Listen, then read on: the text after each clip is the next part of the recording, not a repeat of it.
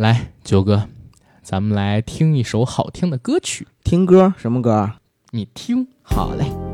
它没有烟火绚丽，也不像鸟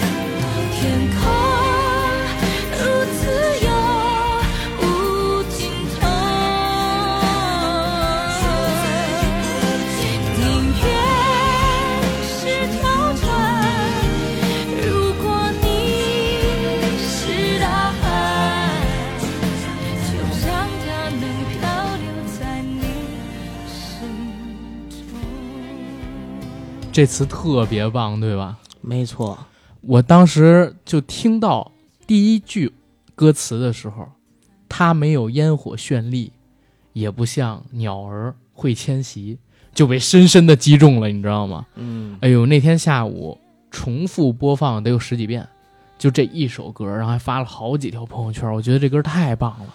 不过是会放飞的风筝，嗯，这是描写一个风筝的情感。哎，你细品，风筝的情感还是放风筝的情感？你细品好不好？你细品，你有没有品出来？就是这个故事它在讲什么？这个歌词的故事在讲什么？就是在爱情中，其实就是在放风筝。呃，真的是像放风筝一样，你手上拿着那根线，嗯，然后呢，既要给它自由，但是又不能太自由，你还得让它降落。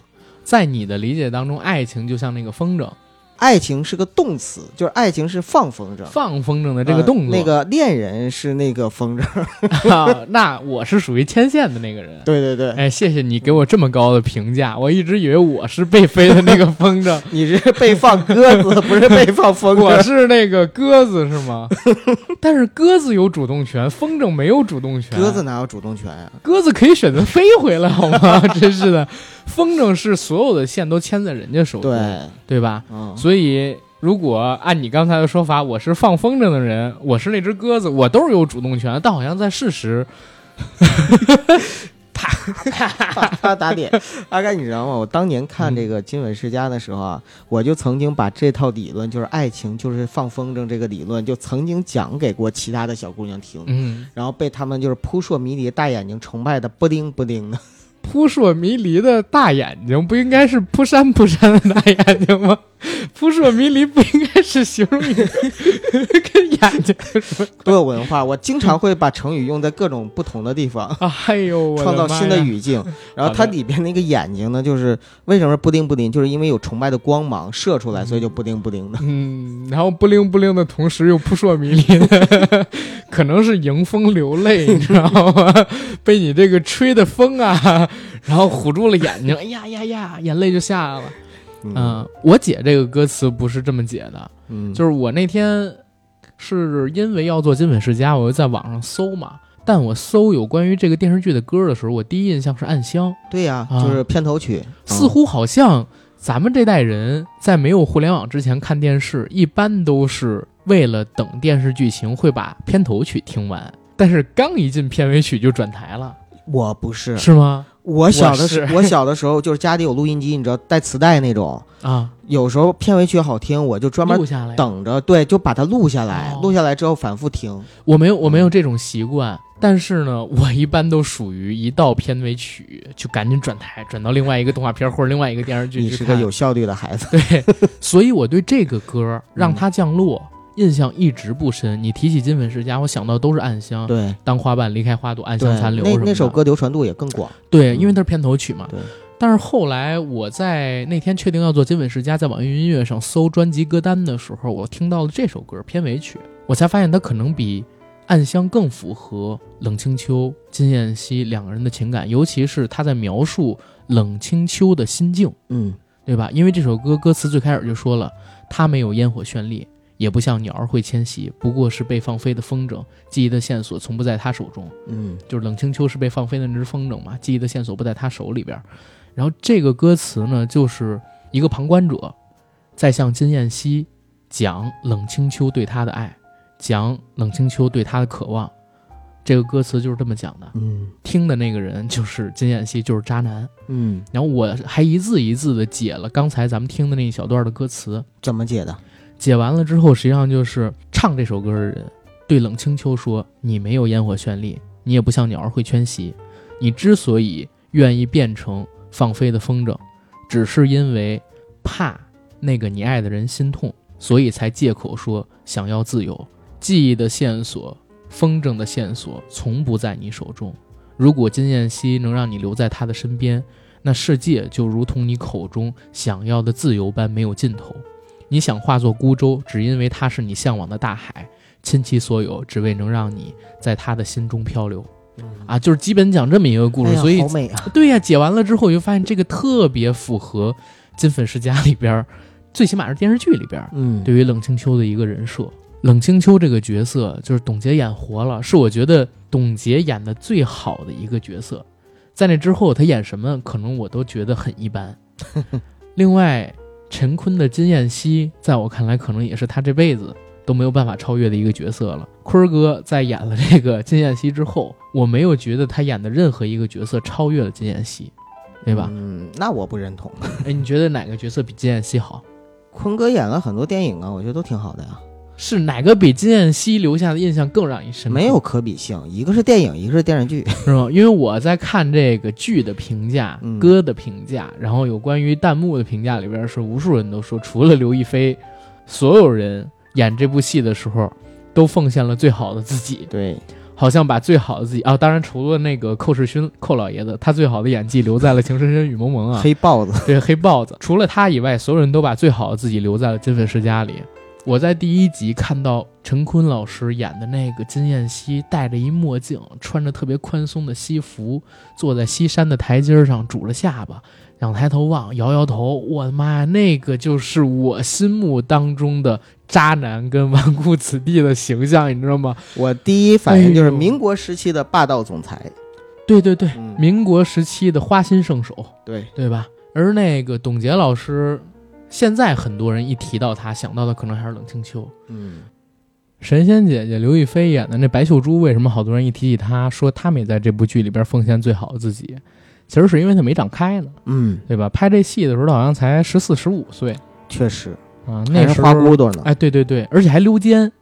而且好多人在分析这部剧的时候说，刘亦菲当年因为实在是太小了，拍这个剧的时候化了大浓妆，所以显得很难看嗯啊，比不过董洁，本来在戏上面，或者说这个人物的设计上面，他就是不如董洁的嘛。不讨喜。啊，对，对吧？尤其小说里边还是一个挺有心机的角色，尤其到最后为爱生恨的时候，没错。嗯，而且演的也挺一般。这个时候就是，哎呀，菲菲的这个演技让我真，哎，我这正牌男朋友很难 很难做出公允的评价，但是我还是得说演的太烂了，你知道吗？不是菲菲演技什么时候好过？仙剑，仙剑跟仙剑是有灵气，你知道吗？啊纯粹靠灵气就都撑起来了，那也不是演技啊，灵气也是演技的一部分，你 真的是。运气也是实力的一部分。对呀、对呀、嗯，啊，但是这部剧确实是还没有什么发挥，真的是没有什么发挥。然后我们来聊一下这个《金粉世家》它的一个制作跟它的播出信息吧。好，啊，到现在毕竟已经十七年了，对吧？哎呦，听起来真吓人，十七年了。嗯，《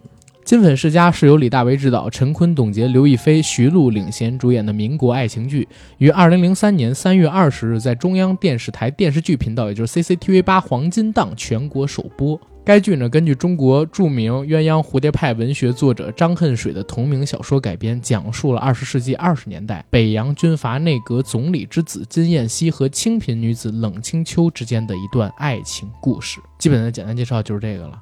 然后集数长度是四十集。目前的话，如果大家想看，在腾讯视频上边就有一零八零 P 的超高清会员版本啊，注意是会员版本，你不是会员你看不了六集之后的剧情是吧？非会员只能看六集。电视上面非会员只能看一集，哦第二集就是 VIP，我没在意，因为我是 VIP。我也没在意，我觉得听咱们节目的人应该都有这些网站的 VIP，对吧肯定是我们的 VIP，VIP 中 P？VIP 中 P，啊！我相信听我们节目的人一定都听过我们的付费节目，所以一定是我们的 VIP 真的吗？啊！打一波，打一波，啊，打一波，打一波，大家有时间去听一听我们付费节目啊。对对，真的啊在这儿做一个广告啊，因为大家听到这期节目的时候，我们应该是在三月九号的早上，刚刚在杨贵妃最爱吃的那个水果平台更新了一期阿基拉嗯，与赛博朋克与日本的奥运情节与社会思辨的节目。呃，我这儿打一个广告啊，我自己从录到剪的时候，尤其剪完的时候，我陷入到了那种无法自拔的那种骄傲的情绪当中去。就这期节目，我自认为是我最近这一年可能做的最好的一期节目。非常精彩，大家赶紧去听。我真的是这么觉得，嗯就是我剪的时候，我就觉得这期节目我在剪的时候几乎没剪东西。哦，咱们录完了是一小时四十分钟，然后剪完了大概是一小时三十六七分钟，也确实，就是我们两个录的时候就感觉特别好，特别好啊。然后剪完了之后，我真的是觉得这是录的最好的一期节目，把社会性的问题，八十年代日本面对的那些变革，安倍跟大友克洋他们两个人为什么对奥运有那么强大的一个情节心理啊？嗯。因为他们俩都是五四年见证六四年东京奥运会什么这些故事说了，然后包括当时八十年代日本从签那个广场协议，一直到九零年代经济泡沫破裂、少子化。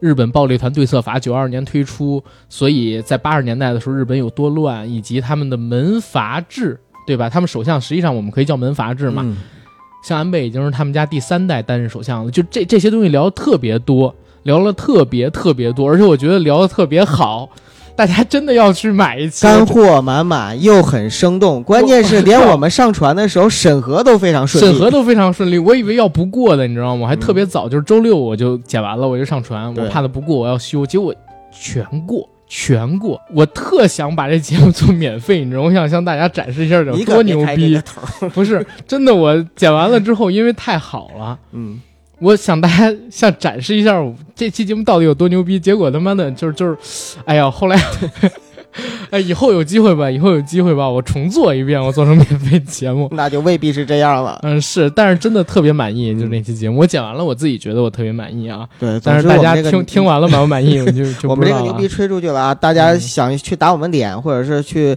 好奇的话，都去听一听吧。对，去嗯听一听，信我就听一听，真的听一听，这期节目绝对值，绝对值啊！然后聊这个金粉世家。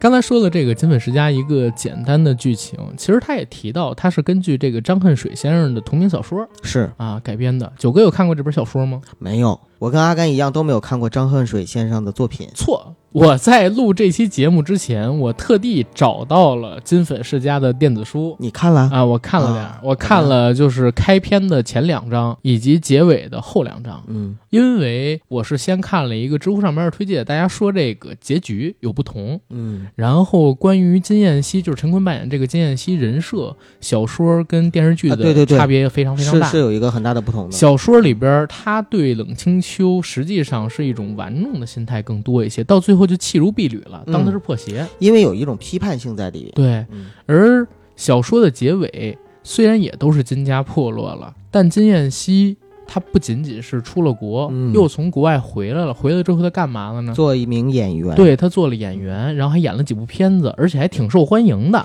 不过阿甘在那个时代做演员本身可不是一件特别好的事情。啊。是他嗯也在那里边主动写到了，当时那里边原词就是这种落差感，让金燕西挺难接受的。之前人家聊他都是聊金少爷，嗯对吧？嗯，聊金家的七公子，对，可是等他成为演员之后，虽然呢在上海也混出了一点名气有气，知名度。对，但大家对他的这个态度完全不一样。他需要像以前，他完全看不上，甚至没有他家以前条件好的那些人趋炎附势、卑躬屈膝，对，这样他自己心里挺受伤的。然后他又回忆起了就是跟冷清秋那段时光。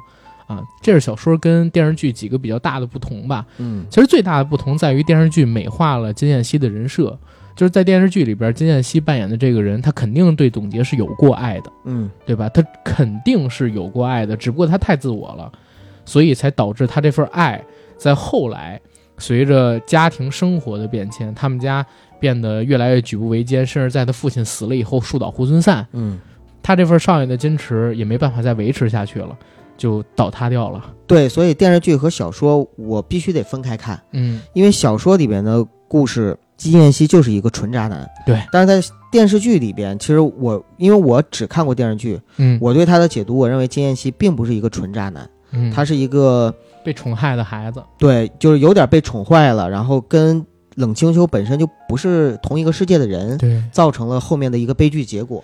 而且因为他被宠坏了，所以他在电视剧里边跟冷清秋的爱情有好多地方，在我看来是跟胡闹一样的，嗯、像孩子嘛，像孩子就是孩子气，可能说有爱，但是在这爱之外，更多的还是一种嗯、所谓的少年义气。还有就是不能用咱们现代人的眼光去看当时，对，因为在当时是有什么阶级的说法，然后包括就是现在没有吗？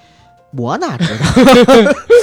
我的你不要给我，你不要给我挖坑。我说的是过去，就是在那个时代下的话，就比如说少有钱人家少爷看那个贫家女的时候，包括有钱人家的少爷对自己身边的这些奴才和其他的人的一种态度看法的时候，他可能理所当然的会有一种气派在里边。对而这种气派的话，如果我们用现代人的眼光看，会觉得可能不不舒服或不习很难接惯。受。对，对，嗯其实，在这个戏里边，你特别明显能感受到，就是金家不管是谁，哪怕是老七，哪怕是老八，嗯，就是七爷跟八妹，他们俩对待佣人，哪怕再好，那也有一点，我给你，对，你可以觉得我对你好，哪天我不想了，因为那个时候还是封建社会。对，你是我们家下人，对，甚至说在他们家里，三少奶奶、大少奶奶，还有另外的几个小姐跟少爷，拿这些丫鬟，拿这些奴才。都当自己的一个玩物，我不是指这性上面的玩物啊，而是真拿他们闹着玩儿。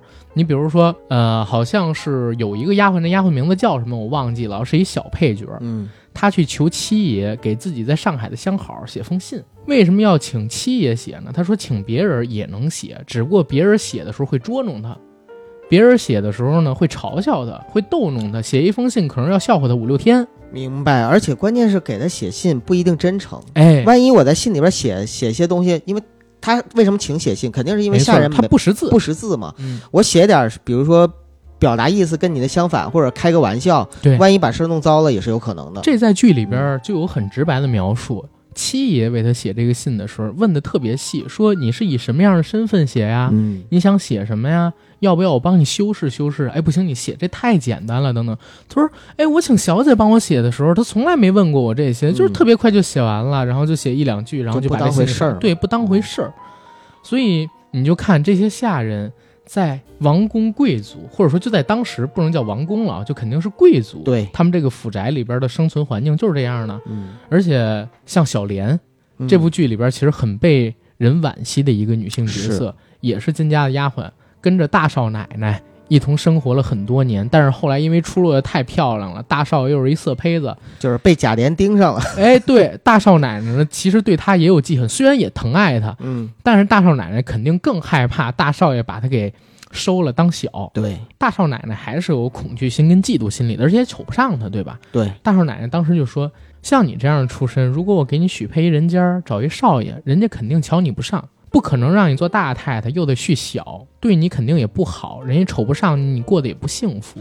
当姐姐的怎么能这样亏待你呢？但要是让你随便找人嫁了，姐姐又觉得委屈了你，在咱金府跟了姐姐这么久。”姐姐对你这么好，真拿你当妹妹呢。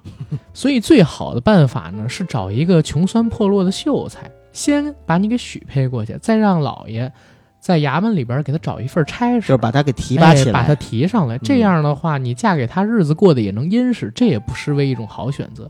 其实我我在看到这儿的时候，我觉得，哎，大少奶其实人还不错。而且确实也算是替小莲着想。哎，对，在啊旧社会的时候，主子能替下人这么想不，错了。已经不错了。嗯但是你想，这是对下人还不错的主子是这个样子的，啊，但是也已经很惨了。从我们这侧面角度来看，也已经很惨了。嗯更惨的是啥？小莲为什么到最后最后的时候，就大家很惋惜他，就是因为他的爱情一开始就是悲剧。嗯因为最开始的时候，是因为金家的几个小姐要去参加一活动，但是缺一名额，就让这个小莲假扮成了自己家的亲戚外来的表姐，说也是贵家小姐，凑了一名额去参加活动。结果在这活动上边认识了贵家公子，贵家公子就是迟帅扮演的柳春江。哎，对迟帅那会儿也挺帅。当时迟帅呢还跟他有一个比较好的接触，但是小莲知道自己身份低微，配不上他，非常自卑。非常自卑，不敢接受他的爱意，还有给予的那些关怀跟温暖吧。但是金家那些小姐知道这件事儿之后，天天捉弄他，还让他扮成这个所谓的呃表姐什么的。去好玩儿，就是看着好玩好玩儿。嗯人家说了，就在原台词里边就说了，我们就逗逗他，看他最后怎么收场，嗯，对吧？让他这个痴心人再好好的捉弄几天。原台词就是这样的，而到了后来的时候，确实两个人也因为门阀之间的这种阶级概念没办法走到一起，落得一个悲剧收场，嗯，对吧？这就是可能说在这部小说里边表达的下人跟主子，或者说两个阶级之间呃生命的差距。在那个就是电视剧里边，他嗯们是悲剧，但是在小说里边，应该两个人有一个比较好的结局。哦，是吗？这段小说里我没看见。所以这段呢，实际上相当于在小说里，它完全是反衬了，嗯就是冷清秋和金燕西，的悲情，对，反衬了他们的悲情。但是在电视剧里边没有这样写，嗯反而改成了就是同样是另外一段悲惨的故事。哎呀，要是电视剧结尾还能这么拍，然后把小说里边那个小莲跟柳春江的结局给移过来，其实也挺好的，嗯对吧？因为我我在看这个剧跟小说的时候，我能感觉到有一个区别在哪儿，因为我看了小说第一章跟第二章嘛，它当然它不像现在这个小说一样每章很短，嗯，现它那个小说就是每章是很长的，因为这本书出版的时间很早了。你知道金吻世家有一百万字我知道啊，啊，好长的。它每一章都很长，嗯大概一章可能就得有小一万字吧，甚至更多一点。在这个小说里边，它对于时代的描写是有一些的，传奇性也是有一些的。，对，在最开始的时候，他其实就讲到在北洋那个时期，当时的政府有多动荡。小说里边对于政府里边高层人员的换届跟权谋斗争，其实写了一些的，而在电视剧里边，只是借由自己，呃，主人公几个人的嘴说：“哎呀，现在这个政府的官员换了多勤？咱别说总统，总理三年都换了五个了，对吧？其实就是小说里边有很多的那种就是政治的上面的东西，这些啊，政治的时代的传奇性的东西，变成了一个纯粹的爱情爱情的故事了。对，没错没错，这是这个电视剧，但是也因为它变成了一个纯爱情的一个戏，嗯，所以它也显得纯粹，对，对吧？在爱情这块刻画跟描写上面也更动人一些。没错。包括我觉得他最后这个收尾，冷清秋跟金燕西的爱情故事，包括在金燕西这个人物角色打造上边，他会比小说更讨喜，嗯，对吧？如果真的按照小说那样去拍，我相信不会有这么多人喜欢陈坤扮演的金燕那西。肯定的。大家骂他是一个纯渣男，而不会说像现在一样评价金燕西是一个中国电视剧史上最著名的民国贵公子、花心男的形象，而没说渣男。然后如果纯渣，男的话，好像也很难在那个时候变成男一号。对，嗯，嗯、想变成男一号，还得再过五年 才能凭借这个品如的衣橱，是吧？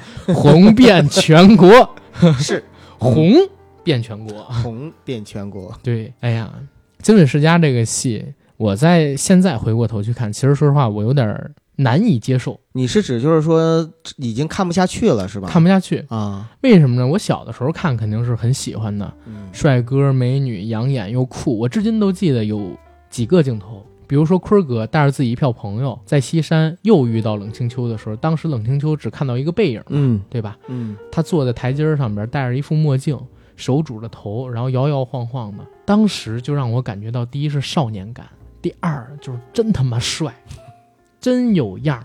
我小时候真的就想长成陈坤那样，觉得自己长大了也肯定能长成那样。结果没想到，没想到比陈坤还还帅。有样儿，自嘲一下，自嘲一下。然后再有一集，九哥你肯定对那个印象也很深。嗯，你说。他惹这个冷清秋生气，为了求冷清秋原谅，站在教学楼底下，双手展举开 啊，像这个什么，像那个里约热内卢上帝像一样，把手张开，啪，从背后的教学楼顶层 I love you。树下两条写着 “I love you” 的嗯条幅，然后冷清秋啪啪一盆热水泼上去，但是在泼那热水之前，他在这儿把头低下，把手张开。穿那个特别宽松的裤子，抹油头，然后然后一双牛津皮鞋，嗯，那个镜头太酷太帅了。就那个角度，那个视角，就是让我想到的，就是十几年之后那个《夏洛特烦恼》里面，就是沈腾在那块儿 你快玩上去了，我靠！你说谁我？要感谢，你应该感谢学校，感谢领导。哎，我靠，行不行？这哪儿像？我也想知道哪儿像。视角像，你就是那个机位和视角给我玩去，长得像吗？真的是。你要你要说腾哥，呃，这八零年出生，不是嗯七九年出生，嗯，两千年左右的时候，他可能跟陈坤还能拼一下子。那时候军艺到一五年的时候，候怎么拼？一五年的时候我就问你怎么拼，对吧？我就问你一五年的时候怎么拼？那那一五年之后拼的就是人气了。我看你就是气人，我靠！你拼人气，你再怎么拼人气，长相是天生的，对吧？你慢慢的，你像赵本山就是像赵本山，你有什么资格再往后说，对不对？那沙溢要这样，沙溢活不活了？你要比人气，演技跟人气都没，不是颜值跟人气现在都不行了，就剩下金钟罩铁布衫儿，那谁是？哎我靠！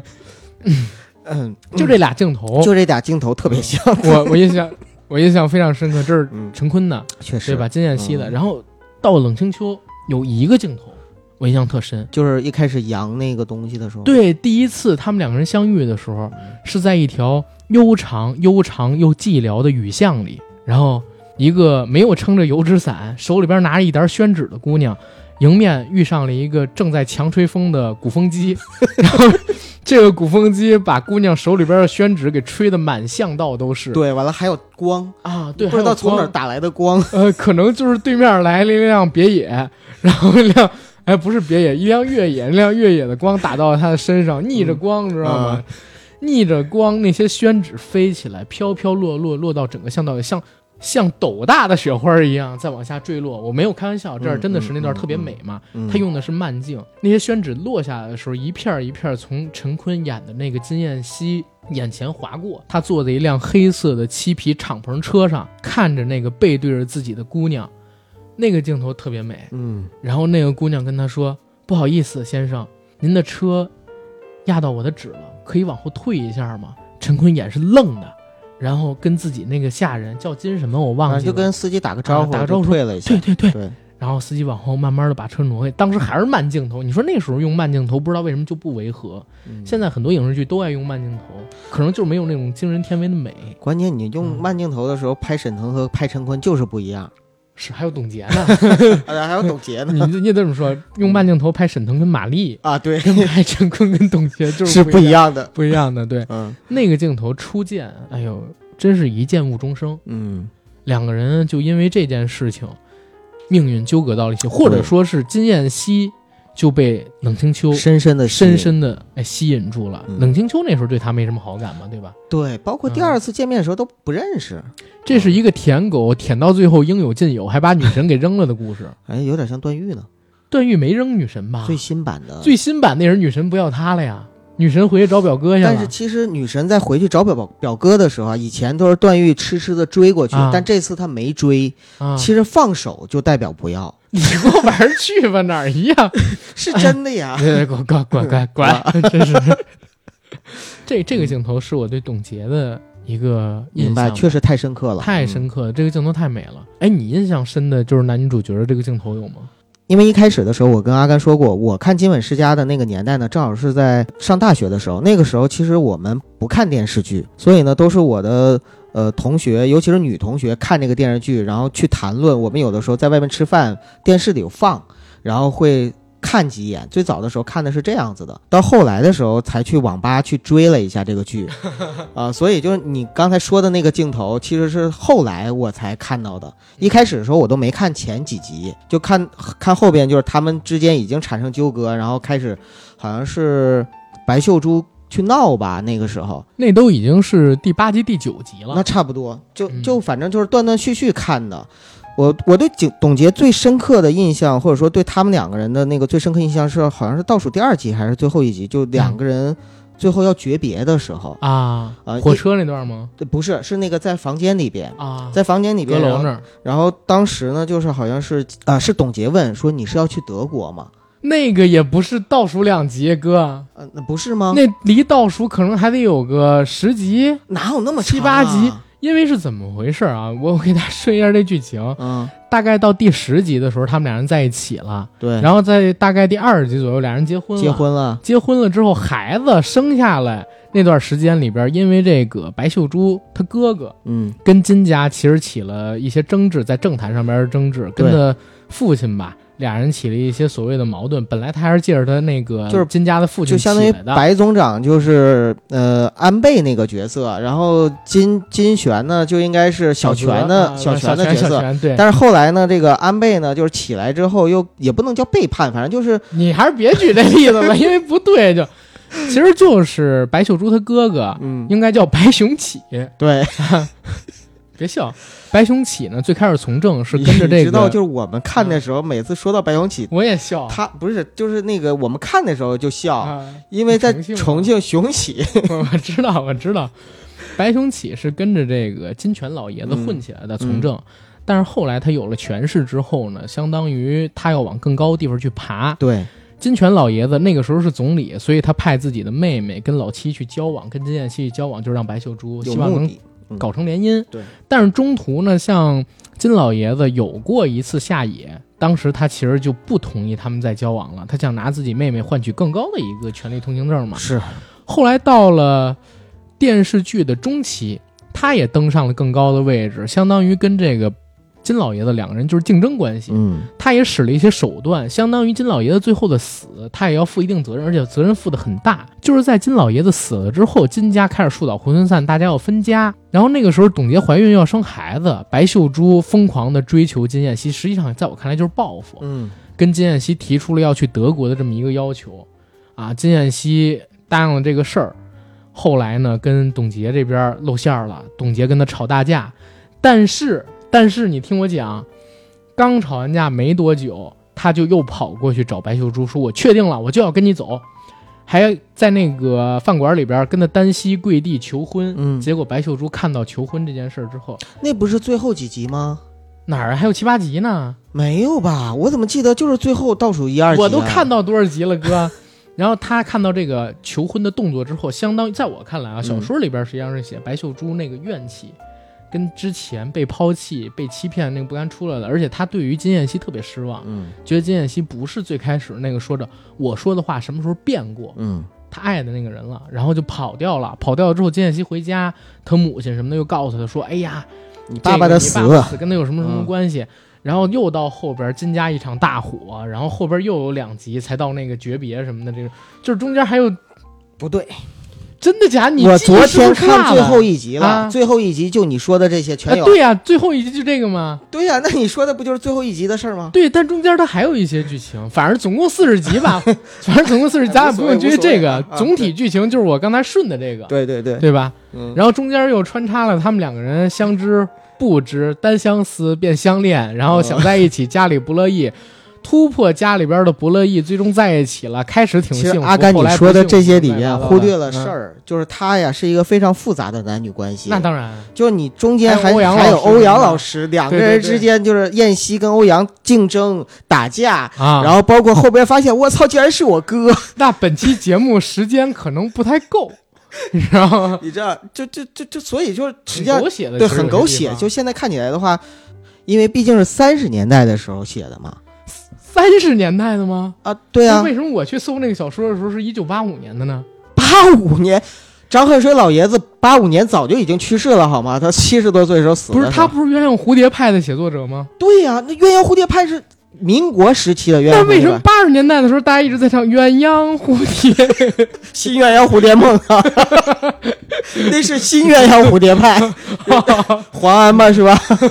黄安是新鸳鸯蝴蝶派的代表人物。那他描写的何家劲，呢？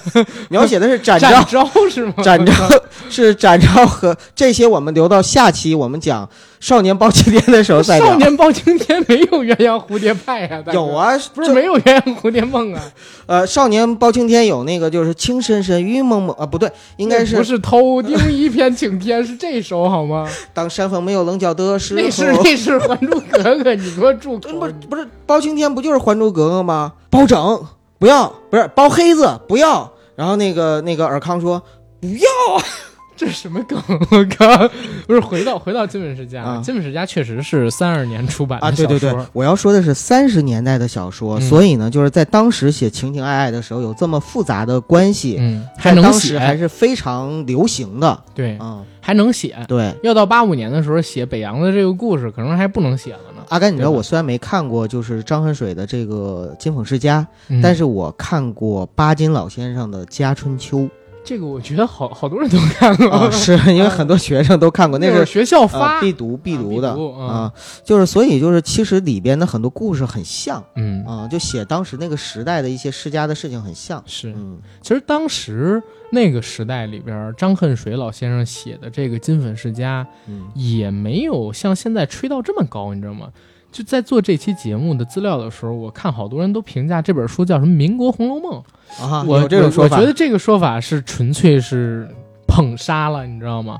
因为我看了前两章跟最后那两章嘛，嗯。我觉得一个一个好书，开篇跟结尾其实很重要啊，一般都是浓缩，都是精华的地方。但是我从来没觉得这本书能跟《红楼梦》比。虽然四大名著里边我最讨厌看的就是呃《红楼梦》嘛其实这个不是说从文学造诣上去比，啊它主要是说在描写，比如说《红楼梦》塑造到贾宝玉这个角色，啊，啊不是有点像。然后然后这个金燕西这个塑造这个少爷的角色的形嗯象，包括他的这些爱恨情仇，呃，而且张恨水其实跟曹雪芹老爷子他俩吧有点像。就是哦当年也是曾经世家，然后也没落了，嗯再后来呢又重新去出道写这些东西，所以就是这些东西吧，可以做类比，没有说高度上跟《红楼梦》一样，那是没错没错不会的。嗯，他写的还是比较古典文学，对，对吧？在这个中国的传统通俗小说里边，嗯《金粉世家》是属于这一挂的。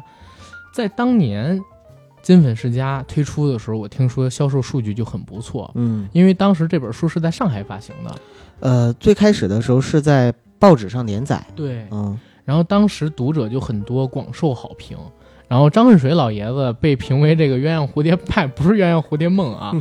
其实我们上高中的时候，就是在那个学校的选修辅导课本里边就有提到过鸳鸯蝴蝶派，但是其实说实话，我们男生对这个都不感兴趣。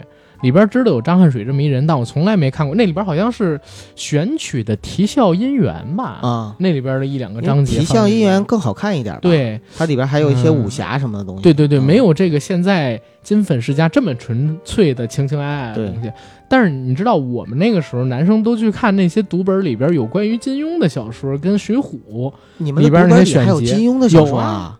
当然有啊。那真是时代我那。我那那里边有有什么，你知道吗？啊？我那里边有《射雕英雄传》，是吗？嗯，有《射雕英雄传》哪一章？呃，就是在襄阳那那段时间里边的几张，就是郭靖守襄阳那几张，啊，那都后面了。其实我最喜他就欢还是前选章有几个。啊啊，但是那几段为什么我觉得会放到我们这选读文里边儿？它因为有家国情怀。哦你，放前边那些可能小情小爱、武侠什么的，跟这没什么关系，没错，对吧？对学生没什么教育意义。所以当时我们对这个所谓的呃张恨水先生，其实真的说实话啊，没有什么关注明白。啊。包括我都是到后来，大概上大学。有人说到张恨水，我才发现哦，原来他写了《金粉世家》。在之前我都不知道《金粉世家》原来有个小说的，嗯，对吧？我最早对他的印象就是他这个名字，我觉得笔名起得非常好啊对人生长恨水长东嘛，对，啊，最开始的时候，我听张恨水，我还以为是个女生的名字，啊后来我才知道是个男生的名字，对，对吧？他写的小说我看了几章，但是也有一说一啊，就是因为我昨天刚看了这几章嘛，我是觉得他写这个小说确实比目前国内的就是一大票作家写的要好看多了。嗯，啊，文笔上面要好多了，你知道吗？而且他写的还是那种白话文，对，写的是白话文，就是相当于半白吧，在我看来是半白，但是可能在那个时代的人看来就是白文了。对，那个时候其实是就是有一种文风嘛，就是嗯推崇这种白话文的章回体小说。对嗯他其实就是因为在报纸上连载嘛，他不嗯写白文，那那写什么呀，对吧？对，当时你在报纸上连载，其实贩夫走卒也可以去看的，嗯对吧？然后我们接着说回了这个电视剧啊，电视剧刚才说跟小说有挺大的一个区别，其实就是在于金燕西的人设。刚才我讲的那个金燕西最让我印象深刻的几个场面、几个镜头，嗯对吧？在小说里边，实际上在西山，他拄着头，然后遇到了冷清秋跟自己母亲拜完佛下山，嗯这个场景是有的。然后在电视剧里边还有一些嗯很有开创性的桥段吧。这些桥段呢，加深了金燕西纨绔子弟不学无术，但是特别风流倜傥，有人格魅力，招女生喜欢这样的一些描写。而且不像小说里边那么渣。其实你在小说很多人读完了之后，他对于金燕西的评价，他不但是不学无术，就知道吃喝玩乐，没有嗯正经营生，而且还广交女朋友。但是到了电视剧的介绍里边，就变成他是广交朋友嘛。而且是很多女生主动喜欢他。对，而且他跟这些女生实际上没有那些情感，没有什么所谓。在小说里边才没有什么发乎情止乎礼。如果我没记错的话，好像在电视剧里边也出现了一个角色，就是那个女明星。是真真吗？呃，我忘记她的名字了啊，就是在那个电视剧里边，应该是第一集、第二集就出现的那个女演员。她呢，各种交男朋友嘛。然后她其实，在小说里边隐隐约约，我觉得是跟这个金少有关系的，嗯对吧？但是到了电视剧里边，就变成他们俩是好朋友啊，只不过会开一些嗯、呃有关于情感类的玩笑啊，就是反正也是让调调情啊什么的，让白小姐吃醋的角色。啊，对，嗯。而且电视剧里边有一个地方改动，我觉得是最大的，就是金燕西完全在最开始的时候没有对白秀珠动过心，嗯，他一直都是说我跟他完全就没事儿啊，都是你们瞎给我安排的，最后还说我一直爱着的就是我只爱过冷冷清秋一个人，我这辈子就是他最后那几集的时候说，我这辈子只爱过冷清秋一个人，但是小说里边不是的，嗯，小说里边他跟白秀珠在开始的时候就是有情感关系的，而且还有忘恩负义，看到 看到冷清秋之后，马上就把青梅竹马给忘了。对，嗯。而且还有一点，你知道吗？就是在这个电视剧里边，我觉得就是现在看挺挑战智商的一件事儿，是他自己跟周围的所有人都说，我跟白秀珠没有情感关系，我没有喜欢她，也没有想娶她，都是你们开玩笑。但是他跟白秀珠在电视剧里从来没说过这句话，你知道吗？如果以一个正就是现在啊，以我一个二十六岁的，然后我阅阅片阅剧无数的这么一个人的角度来看，这是一个剧情上边大 bug。我觉得就是渣，他不是渣呀，你就是渣呀！就是我跟其他人都表明我跟他没关系，但我就不跟你说。是吗？我我可能理解不是这样的，嗯因为我的理解里边，电视剧里陈坤所演的这个金燕西是有一个少年秉性的人，嗯他很纯的，嗯而且是有那种赤子之心。嗯，你别管他渣不渣，但是他为人很真诚的，对，对吧？他有那种赤子之心，他不会骗人或者怎么怎么样的。在电视剧里边，他一边呢跟自己的姐姐、哥哥、嫂父亲，然后嫂子、叔叔、伯伯什么的，说自己不喜欢白秀珠，你们强给我安排，然后如何如何。但是白秀珠每次跟他发脾气、吵架，他也不说自己不喜欢他，你别跟我在一起，我没有说过想娶你，嗯我对你没有那种感觉。每次都是那种模棱两可的。实际上，我觉得这就是编剧在改变人设的时候，把这个金燕西做的讨喜一点，但是呢，又不能把白秀珠这条线给去掉。他毕竟是这条线里边，它毕竟是这个故事原著小说里边非常重要一条线，没甚至他哥哥挑起了就是金燕西的父亲的去世嘛，嗯对吧？挑起了这个白金两家最大的那个争斗，所以他没办法做出这种修整。那在这样的一个情景下，就留下了一个大家看起来 bug。但是还是说回到那一点，就是这部剧因为演员的颜值太高了，你在看这个戏的时候，你完全沉浸到他们的表演，还有他们那个风华正茂的脸里边去。你就忘记了种种的 bug，你知道吗？嗯我在看这剧的时候，弹幕写的都是“哇塞，陈坤真好看，哇塞，董洁真好看，小莲真好看，哎呀，刘亦菲还没长开，怎么溜肩？”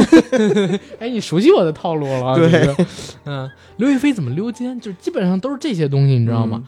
但是你回想一下，如果你小说跟着来看，它就是一个 bug。小说里边表达的很完整，它就是渣，嗯对吧？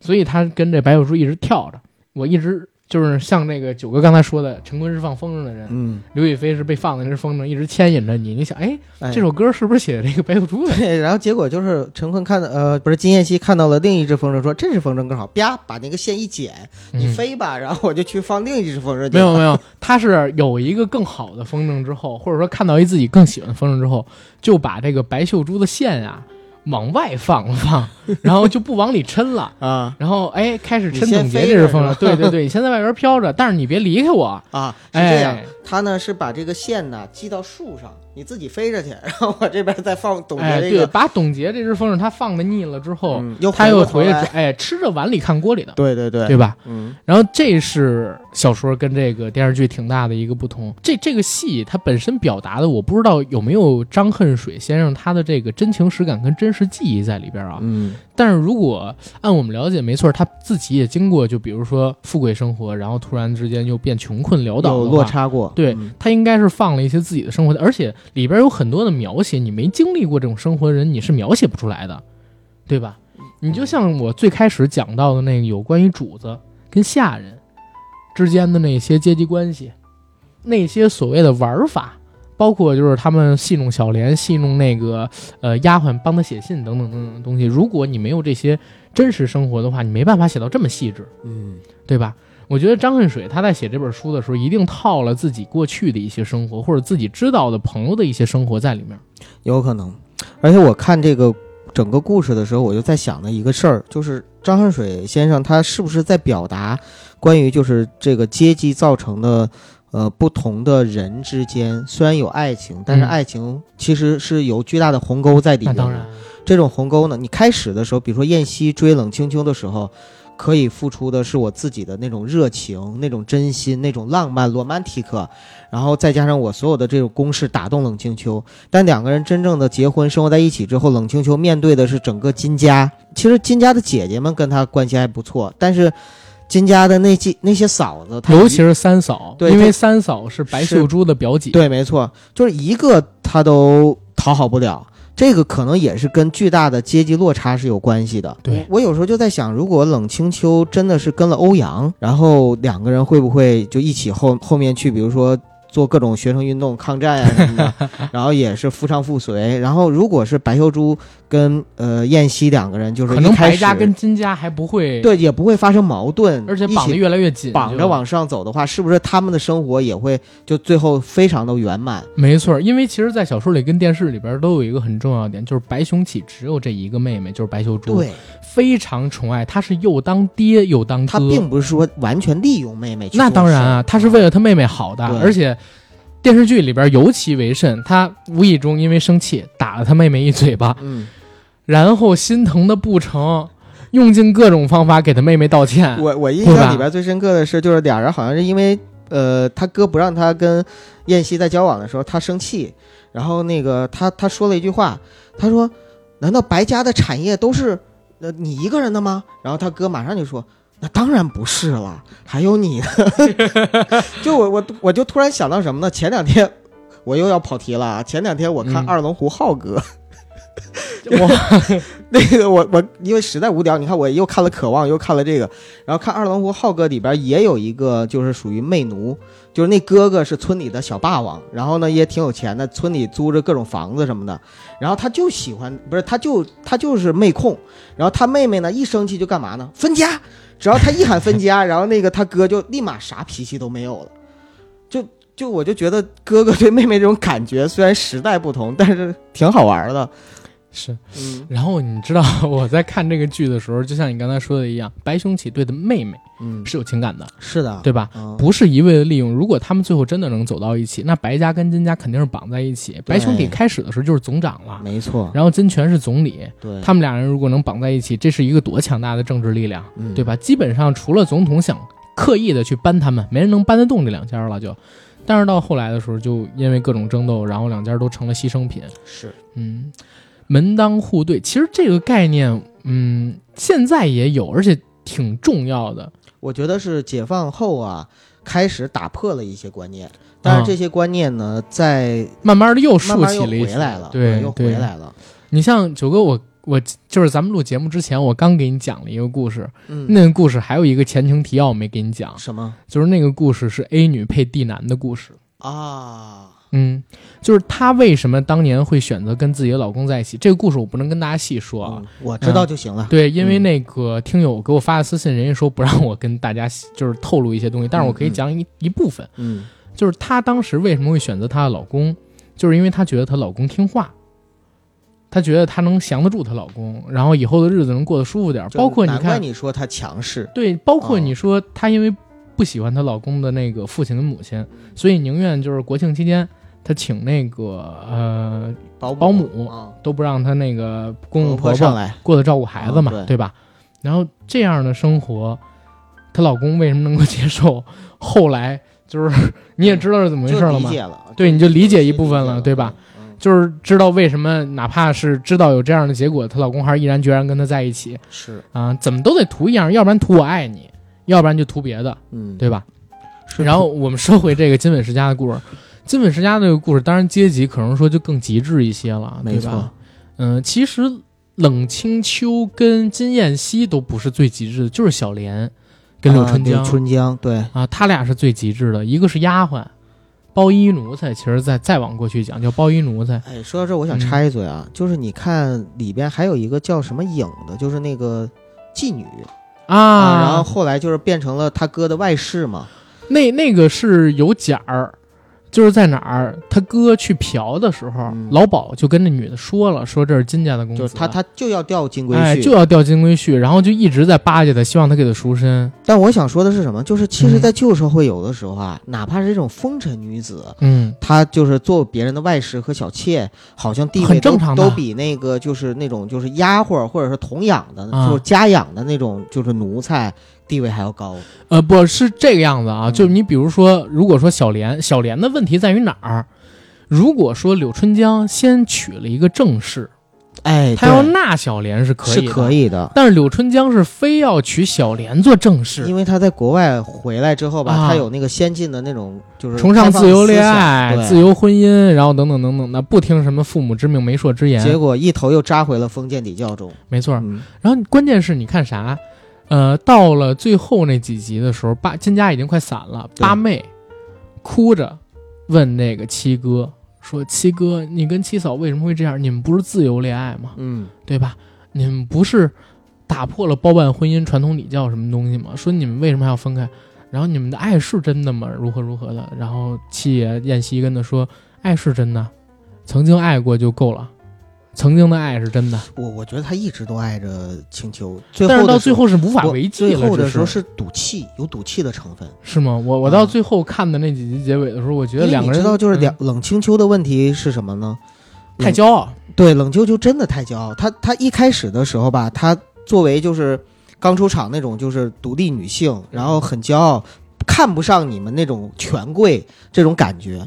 但是当你就是已经嫁入豪门之后的话，你还保持你那种就是自矜和骄傲，其实我个人认为也是造成他后来悲剧的一个原因。一个原因，而且我觉得这还不仅仅是骄傲，嗯他也有自卑，他在用骄傲就是掩饰他的自卑，也挺敏感的，就是很敏感，他很担心，就是说，结果担心的事情最后就发生了嘛。对，很担心你们看不起我，很担心你所以他要。就是对嗯。他要包装自己，要把自己就是打造的好像很强硬，但是你说他没有私心吗？就是我在小的时候看啊，嗯，我觉得剧最坏的就是金燕西，金燕西他是最坏、最坏、最渣、最渣的人。这段感情里边百分之一百都是他的责任。但是后来我再看，嗯我觉得这段情感里边可能说金燕西占的责任是百分之七十到八十，嗯，但是有百分之二十到三十是冷清秋的。对，冷清秋的责任在哪儿？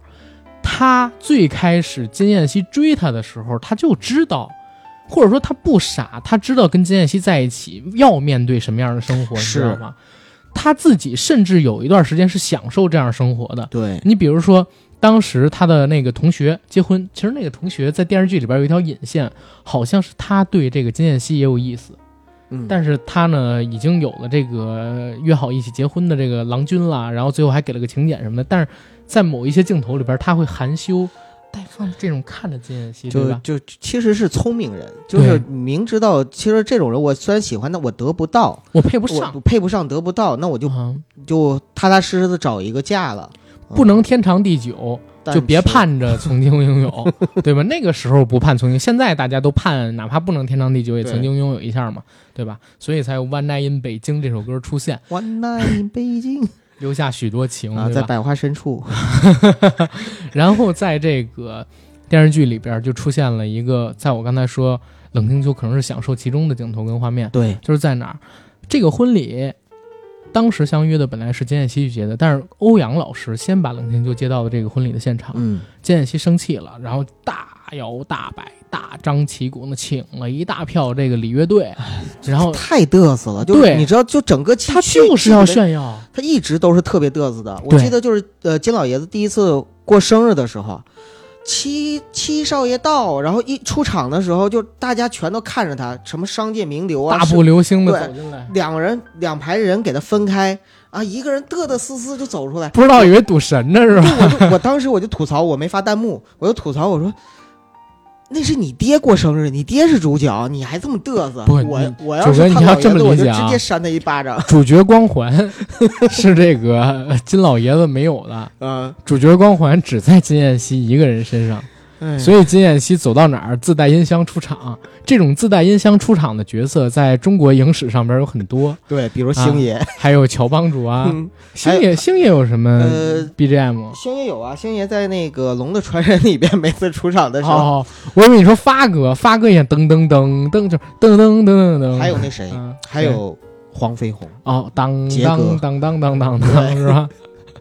自带 BGM 上来打人的那种。对对，在我的音响里没有人打过我，然后就有一个问题：如果黄飞鸿跟乔帮主同时开音响 对打，他们俩谁能赢谁呢？那比谁声大？哎，我觉得应该是乔帮主赢，嗯因为黄飞鸿不会内力，对吧？对一般来说，从武侠的造诣角度来看，嗯越早的朝代武武功越高，嗯后面是越来越失传，越来越套路化对，啊，所以到现在传武就已经没落的不行了。嗯，大家当我们吹牛逼啊，不要细究这些东西啊，吹牛逼吹牛逼啊。嗯回到这个基本时间，就是七爷出场等等等等的东西都是有特别大声势。他当时直接把冷清秋拽起来，说：“嗯跟我出去溜达溜达。”对，然后霸俩人就走了。再走，从这个场馆里出去的所有人注视冷清秋，他的脸上是洋溢着那种，就是说隐隐约约洋溢着一种什么呢？骄傲在的，就是大家在重视我。你就这种看，就是他每次惹怒冷清秋之后，然后去道歉，特别盛大用的方式就是像你有没有感觉像就是比如说在女生寝室门前摆上那个一堆蜡烛周围捧花，然后我我没有，但是我宿舍的哥们儿有。对，是不是有那种感觉？就那种即视感然后整个宿舍楼的女生打开窗户在那儿看，然后啊？一个有一个女生在那儿哭，然后一边哭一边骂你个傻逼，大冬天的，你赶紧回去。然后 然后还还得还得拿着手机在那儿拍，你知道吗？我看我看我看的是那个她的闺蜜冲上来把那些蜡烛一踢，没有没有没有，我跟你讲啊，我上大学的时候有一天晚上，大概是几月啊？得有十月或者十一月了，啊，不是十一月、十二月，都快下雪了。嗯然后我上铺的那哥们儿姓吴的那个，他当时没给他踹了的那个女女朋友，然后姓刘，你知道吗？要过生日，当天晚上我们就觉得 no，买了一大堆那个就是毛巾，嗯，那毛巾用那个头尾相系起来之后能围成一个心嘛。然后当用毛巾为心，对，因为我们买了好多蜡烛，但是蜡烛你太多了，你就穷嘛。啊，当时就拿那个毛巾给系成长条，把那长条摆成一个心，然后在上边倒那个我们从烤串店里边花十五块钱买的那种桶装的固体酒精哦，啊，就那种酒精，然后往上面一倒，然后点着，点着了之后，他他把。然后他把上衣外套脱了，光着个膀子站在那中间嘚嘚瑟瑟的，然后说梦姐，然后然后然后在那在那喊，我们在那哦哦哦，我们把这手机闪光灯打开，喊喊啊，喊，然后宿管阿姨你知道？那当然了，没出来，他们出不了门，已经过十一点了，要等十二点多嘛，哦在那喊，但是全都醒了，宿管阿姨也在里边，他们，但是我们人多，宿管阿姨也没出来，到底怎么着我们，你知道吗？然后在那儿，哎呀，我永远对你好。然后在那个时候有一个剧叫《裸婚时代》，你知道吗？挺火的。然后他妈的那个我上边那姓吴的哥们儿，呃，他有一死党姓徐，那个哥们儿呢就拿手机给他搜当时《裸婚时代》里边文章给姚笛表白的那段台词，嗯然后让他上去念。靠，这儿学习不好？对 所以最后那个妹儿姐就给他踹了嘛。就是到那个时候，嗯，你可以看得见啊，全宿舍楼的女生虽然都觉得他是大傻逼，但是都很羡慕那个被表白的内心隐。隐的觉得，要是有人这样对我该多好。对呀、然后你想，冷清秋也是我再给你讲一个好玩的事儿，嗯就是他那个女朋友住的是几楼，四楼还是几楼，在那儿喊呜什么大大傻逼，你赶紧回去，冷不冷啊 你？然后拿手机在那儿拍，那时候已经有智能手机了，你知道吗？在录视频，一边喊一边骂一边录，就是他是非常高兴的。实际上，我靠啊，呃，虚荣心得到极大满足。其实你看，冷清秋每次生气，然后那个金妍希去哄他的时候，都用的是类似的这种夸张的方式夸。张，对，因为人有钱嘛，也有权，对不对？对，有钱真好啊，你包括就是说随便进学校啊，然后随便开着车就进学校啊什么的啊！我为了泡姑娘，我给这学校捐钱，啊，我我把然后这个学校阳，老师，对我当这学校老师啊，是吧？给这学校学生上课去。就如果冷清秋真的是她一直宣扬的那种是独立女性的话，她应该是不为这些所动才对她不为这些所动，而且她到最后也知道了，就是燕西为了追她，跑到他们家隔壁。那个时候他还讨厌呢，后来燕西组了一个诗诗社对，啊，拿诗去讨的欢心。但是后来他发现了燕西给他的诗有好多都是欧阳老师写的时候，他就不可能。如果真的他是一个独立女性，他他就他就应该知道燕西到底是个什么样的人。对他就不应该后来选择跟燕西在一起，嗯但是他还是在，他不是说完全不被这些东西打动，他甚至有一段时间，他就是我说为什么有百分之二十到三十，他其实知道自己来这儿之后要过什么样的，他也做好准备，但是呢，就是那份矜持跟骄傲，他放不下来，呃这也是导致他们俩悲剧的原因、呃也，也不完全是他，因为你想他舅舅也啊。对呃他舅舅更讨厌，包括韩妈，还有就是那个他妈妈，就是其实很多人妈妈。吧，不是他还有一个老妈子，哦就那个姓韩好像是，就是所有的这些人其实都是在帮他们俩往一把他往火坑里推，对，就是都是也是为他好嘛，觉得。呃，当然那个他舅舅是有私心的，但是不管怎么样，就是他们都觉得说他能嫁入大户人家好。这个其实所有的助力，就是他自己自身原因，还有他周围的环境，都造成了就是他最后走进了豪门。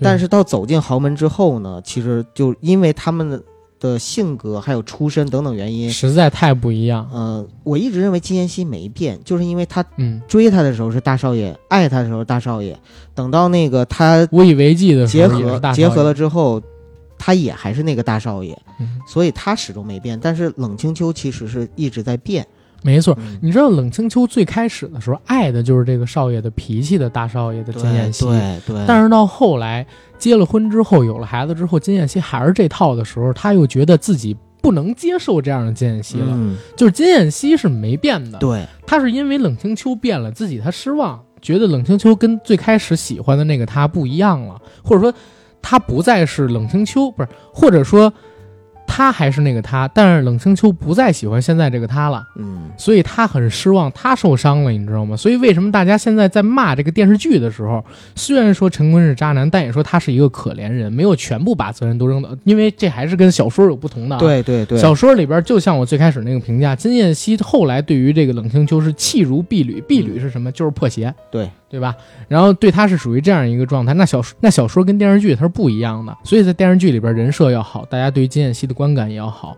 而且还有一点就是他们俩这个爱情最开始的时候，葡萄汁儿就是苦的，对吧？就有人告诉你了，冷清秋在最开始拒绝金燕西对他狂烈的追求的时候，说过一句话，说：“你见过葡萄藤上长百合花吗？”嗯，然后等到过两天，他再一出门，发现自己家在那个廊桥里边，这所有的葡萄藤上边都插满了百合全都给嫁接好了百合花，对，是金燕西派人弄的，伸手给他一看，然后一笑，邪魅的一笑。那会儿坤哥还不高低眉，一下就被打动了，对吧？哎呀，这又让我联想到《疯狂的石头》里边，那个那女孩一出门的时候，一张硕大的照片摆在面前，城市就是母体，在你的眼睛里边。那一刻，当我拍到你的时候，我就怎么样？虽然很 low 啊，但是确实打动了女孩。嗯，我现在特别想，那个女孩谁都好打动，不光跟道哥，不光跟那谁，跟那个 厂长的儿子，对，跟小军儿也，跟道哥的手下，你对得起大哥吗？你对得起我吗？你对得起我吗？那我跟你就对得起大哥了吗？嗯那我跟大哥混，你跟我混，咱肥水也没流了外人田啊！嗯，就这个逻辑鬼才，你知道吗？就真的，嗯、这逻辑宝财，宁浩捡到鬼了。对对，嗯就确实是，就是所有的这一切，我特别想，就是咱们聊到这儿，我特别想说一句话，为呃很多的广大女同胞，因为今天正好就是我跟阿甘录节目的时候，正好是女生节，就是三月七号女生节。哎呀，我都忘了，啊，特哎，别不应该叫女神节吗？明天是女神节啊，啊，也也可以叫女神节，反正就只要你不说是妇女节，就不会得罪人。我没说啊，你说的。想跟所有的这些女性同胞、这些姐妹们说一句：有的时候啊，我们在遇人不淑，然后因为现在骂渣男特别容易，但是说人家是渣男的时候，真的好好想一想，到底是不是他是渣男，以及他渣有没有你的原因。不是你听没听过？今天就是三群里边嗯，发的一个评论哦，好吧，三群里边有人发说这个和渣男谈恋爱会快乐，但不能长久，嗯但起码快乐；嗯，和直男谈恋爱 会痛苦，但是长久。可是你虽然长久，但痛苦。然后好多人就选，那为什么不说跟渣男谈恋爱？而且你一直跟渣男谈，就一直快乐呀，对吧？然后我就回了一个，我就回了一个，我说只要妹妹换得快，没有悲伤，只有爱，你知道吗？逻辑鬼才，对啊，逻辑鬼才，我跟你说，逻辑宝才，硬核捡到鬼了，对吧？硬硬核捡到宝了对呀、啊！你说硬核捡到鬼了，逻辑宝才，硬核捡到鬼了，啊，get 了，get 嗯了。，get 了吧？OK，哎呀，再说回金粉世家，金粉世家里边也是一样。我后来一直在分析，你有没有发现，冷清秋一直在试图改变金燕西，到后来的时候，对对吧？他想让金燕西更有责任感，他想让金燕西花钱不再那么大手大脚。实际上这没有什么错啊，呃，当然啊，以现在的角度看，肯定没错，没错包括他自己还想，我我要独立，我要去那个去挣钱，对嗯，啊，而且在当时讲其实也没错，因为金老爷子已经没了。老七花钱还是大手大脚，把分家得来的那些资产各种往天去撒，对对对，对吧？他那个时候劝老七找一份正经的营生，守着点自己的家产，要不然自己跟孩子没什么可吃的，嗯，对吧？以后该怎么办？但是老七完全不听。但是这个我们也说啊，就是从这一块来讲，冷清秋肯定是对的。嗯，但是可能在老七看来，这就是两个人不能走下去的地方了。呃，对对，因为老七说实从话，生下来他就没缺过钱，而且从来没想过我挣钱怎么样，对。只是想着我怎么花钱，他从来没接受过，就是这又说到就是三观、嗯。成长经历、家庭背景、社会阶级等等等等。对对对，你你三观到这个时候都这么不合，你想想你婚姻能幸福，能你最开始的时，候，他看到那嗯。冷清秋一背影在花店里边追出去的时候碰到一溜花架，嗯，老板跟他说：“哎，刚说哎，他从自己兜里掏出一大把银元，当时两块银元能让一个贫苦家庭过一个月嘛。对啊，他扔了一把扔在地上，然后就追出门去了。他是这样性格的人，然后跟下人打牌，他说了，赢了你们给我，你们要是输了，我借钱给你们打。嗯，然后他跟三个下人一起打，那三个下人还都聊好了，就是可能要一起，对吧？他他是过这样生活的人，对吧？他是过这样生活的人，就是金家这几个儿子，这几个闺女。说实话，在我看来，第一集、第二集介绍了一下人物之后，没有一个成器的。嗯，你看到最后可能说是金家散了，大家分家跑了，然后老七这一对儿是被拆散了，其他几个也好不了。唯一一个还像个人样的，就从日本回来那个吧，对，嗯，不光是这个，我我觉得可能说最最好的那个是老八啊，就是舒畅演的啊，那个舒畅演的那个老八，但是老八可能是最惨的，因为老八还没成人，没这事儿呢。啊，他他后面怎么办很难的，我觉得。如果啊，按照嗯一个正常的角度来讲，很有可能就被之前他爸的政敌嗯收过去做小或者怎么怎么样了。嗯很有可能的，要不然就流落于民间，但是又因为长得漂亮，反正他最后我觉得会很悲惨。嗯，就是老八这个故事，因为他真没分到什么钱，然后也失去了庇护，对，失去了庇护，他年纪那么小，而这儿也还有一个反讽的地方，你说这个三少奶奶，嗯，三少奶奶是白雄起的表妹，对，然后她呢一直在撺掇这个老七跟白秀珠两个人在一起，然后两个人的关系也特别的好，嗯。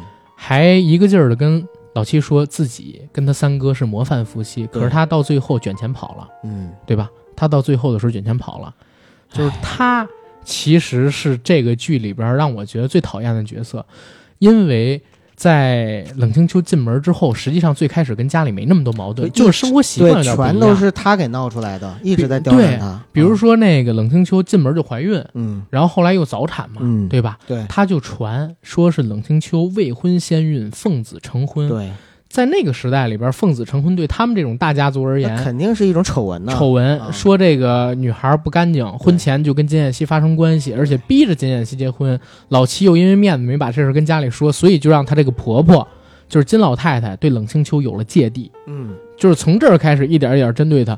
但是冷清秋呢，也从来不想就是学一学回家的诱惑，就是怎么打好这套组合拳、合纵连横什么的，对，就自己躲在阁楼里边默默地读着书，默默的读着书。而且我一直觉得，就是这种大家族，包括不仅是金粉之家啊，其实我在看《大宅门》的时候，我也看到有一个觉得特傻逼的地方，就是他们有一套规矩，是女眷不能自己到外边去谋生工作。嗯对，冷清秋不想靠金家人为这个活的是丢脸的一种行为，哎对就觉得说我们大家族养不起你了，没错他想到外边去干嘛？去做国文老师，嗯结果家里边就跟他起了特别大的争执，死活都不允许他去上。老太太本身，就不不干，老太太她我还能理解，就是她这下边那群姐姐们、那群嫂子们也不干，嗯，这就让人很烦。而到那个大宅门里边，其实也是一样，女眷不能出去，必须得让老爷们，就是这种大宅门，就是这种所谓的贵族，这种所谓的上流社会，在我看来，真的就烂到骨子里边了。就是封建体制嘛，封建礼教的那些旧的糟粕特别特别。但是你看他们家挺西化的，也有这些东西，我觉得就是被住了，你知道吗？嗯你说七个子女，啊不，你八说个子女，你说八个子女，每一个都不争气。嗯老大，咱说的是一色胚子，在这个政府机关里边工作，嗯，对吧？但是其实也没干什么正事儿，每天就知道怎么泡姑娘了。后边这几个小的，有什么纵情于声色的，呃，就比如天天逛窑子，把窑姐当外室了，嗯对吧？也有那个在公职里边好赌，最后赌钱，然后还有那个什么做生意，但是都赔了，认识一大帮狐朋狗友。老七所谓这个诗社，本身不就是为了泡姑娘造起来的？对，就为泡妞，所以就为泡花花公子而且是当地知名的花花公子。而且我就一直在想，我我其实如果有机会的话，我想算一算，就是从第一集到第四十集，老七到底花了多少钱？我觉得最少花了上万大洋。嗯，为什么这么讲？就第一集，我看到他就得花了几百个大洋，然后后边呢，置房、置产、买车，然后等等等等，花了不只是多少钱。嗯，请什么乐队，撒那个横幅，给学校捐钱，扔钱给这花店老板，买个诗社，哎，买个诗社，嗯然后给这些所谓的诗人们补贴家用，让他们来自己这边念诗，对对吧？其实都是要往里贴钱的。到后来的话，又为了追这个冷清秋，买了一套房子，买了一套院子，组织各哎，他而且他那一桌子菜，我觉得没有十几个大洋也拿不下来呀，嗯，没错，对？吧？天天过这样的生活，一个什么样的家庭能经得起这样的胡造？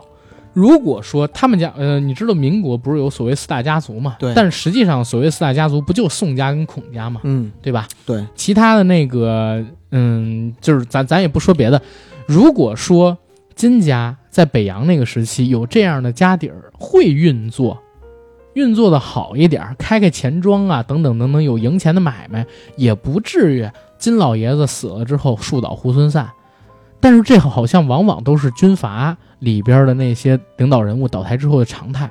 嗯。因为军阀在北洋时期那些军阀啊，反而历史上边下场都不是挺好的，因为都不是世家，就像现在很多拆迁户一样，就是你陡然而富，穷人乍富必出妖嘛，对，没有能够配得上你财富的这些能力，没有配得上你这些财富跟权力的德行，嗯。那你最后是要招来灾祸的。没错，嗯，德不配位，必有灾殃。对，德不配位，必有灾殃，所以千万不要再说谁谁谁什么现代鲁迅。嗯然后咱们说回这个金粉世家，金粉世家在这个“金粉”两个字儿里边，他就讲了一个很重要的隐喻：什么东西是金粉啊？它嗯看着光光亮亮的、漂漂亮亮的，但是它其实就那么一层儿，它是很脆弱的。剥开了这个之后，其实就是块烂木头，一烂木匾嘛，对吧？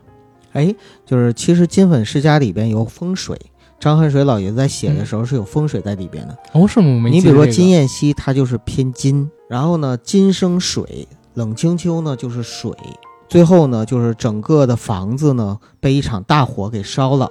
哦，这是你从哪儿看出来的？呃就是有人后期解释的是吗？，对我看过一种这种解读，焚之一炬。呃，你像那个巴金的《家春秋》也是一样的，就是那个时代很多的作家在写这种世家故事，最后都都是在一把大火把把当年的那些辉煌，包括《红楼梦》也是，是一把大火，啊都是最后的归宿。就白茫茫一片真干净，你知道吗？白茫茫一片真干净，一把大火烧得亮堂堂，所以，？所以你看，就那个时候作家写的很多东西里边真的很用心，就是前面后面的扣儿哦，起承转折，包括起的名字燕西、燕西你去，你你这么一说，我有这种感觉。在你这么说之前，我一直都认为他们都是从诗词里边来的，比如说寂寞梧桐，然后锁清秋什么乱七八糟是啊，是从诗词来的，啊但是又有诗词还有五又有风行水，所以这就是文化人，你知道吗？文化人儿五行。对，嗯五行对呀、那个时候论五行，现在才论星座嘛，是对吧？星座现在可能都不论了，现在论吃芥末。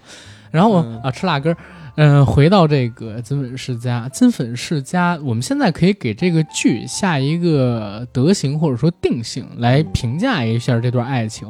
我刚才说，在这段感情里边，可能说金燕西占百分之八十的错儿，然后冷清秋占百分之二十的错儿。但是有一点，我觉得，嗯、是刚才说的不够全，或者说刚才没有表达足够清楚，就是冷清秋对金燕西是有真挚的爱的，嗯对吧？